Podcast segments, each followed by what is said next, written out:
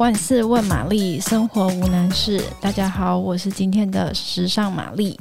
那今天想要跟大家呃分享的内容呢，是跟网购衣服有关。相信很多女生都蛮喜欢在网络上买衣服的。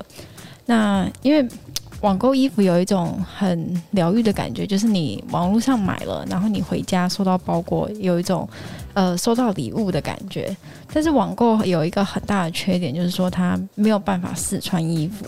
所以嗯、如果你不了不够了解自己的身形，或者是对在没有试穿的情况下，就是很常会遇到有需要退货的的这个问题。那今天呢，玛丽就整理整理了四个网购的小笔记，就是让大家在网购衣服的时候可以降低自己踩雷的几率。第一个重点呢，就是你要检视自己的衣柜，清楚自己有哪些服饰跟单品。嗯，就是你会不会觉得说自己很常买来买去，就是固定的那些款式或者是颜色，经常会买到同质性很高的衣服？那你这时候呢，就是打开你的衣柜，好好笔记一下自己有哪些版型、哪些颜色的衣服，你就可以避免再买到雷同的款式。那呃，也帮助呢你在购入新衣服之前，你可以想一下说，诶，我衣柜里有没有哪一件衣服可以跟这一件即将想要买的衣服做搭配，才不会说，诶，你买到之后就是也不知道怎么搭，然后你又再买更多的衣服，为了来搭这件衣服。那第二个重点呢，就是设定购物的预算，根据自己的收入呢跟生活基本开销，设定一个合理的买衣服预算。那设定预算的目的呢，主要就是希望购物不要变成呃生活的负担。然后在呃前一个步骤，你检视完衣柜之后，你还可以聚焦在自己真正需要或者是还没有的单品身上。那第三个重点呢，就是你要清楚自己的身形。不要再只是依照身高体重来挑衣服，因为网购最大的风险就在于不能试穿嘛，所以你可能会买到不合身的衣服。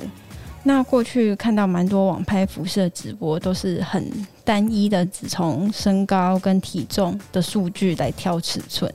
可是其实每个人的脂肪分布啊，跟你的比例都没有。都不一样，所以呢，你要掌握自己的，比如说臀围、腿长、腰围这些身形的数据，然后选择有提供试穿报告的网家店拍，就可以买到比较适合自己的衣服。虽然我知道，就是嗯，测量这个步骤蛮麻烦的，但是你可以省去后续很多，呃，你要处理退货啊这些麻烦。那如果你不知道怎么测量的话，你可以拿一件。呃，你自己很喜欢的衣服的版型，然后把那件衣服的呃尺寸，各种尺寸记下来，就是以这件衣服当做你网购的呃参考数据。那第四个重点呢，就是你放入购物车的单品不要马上做结账。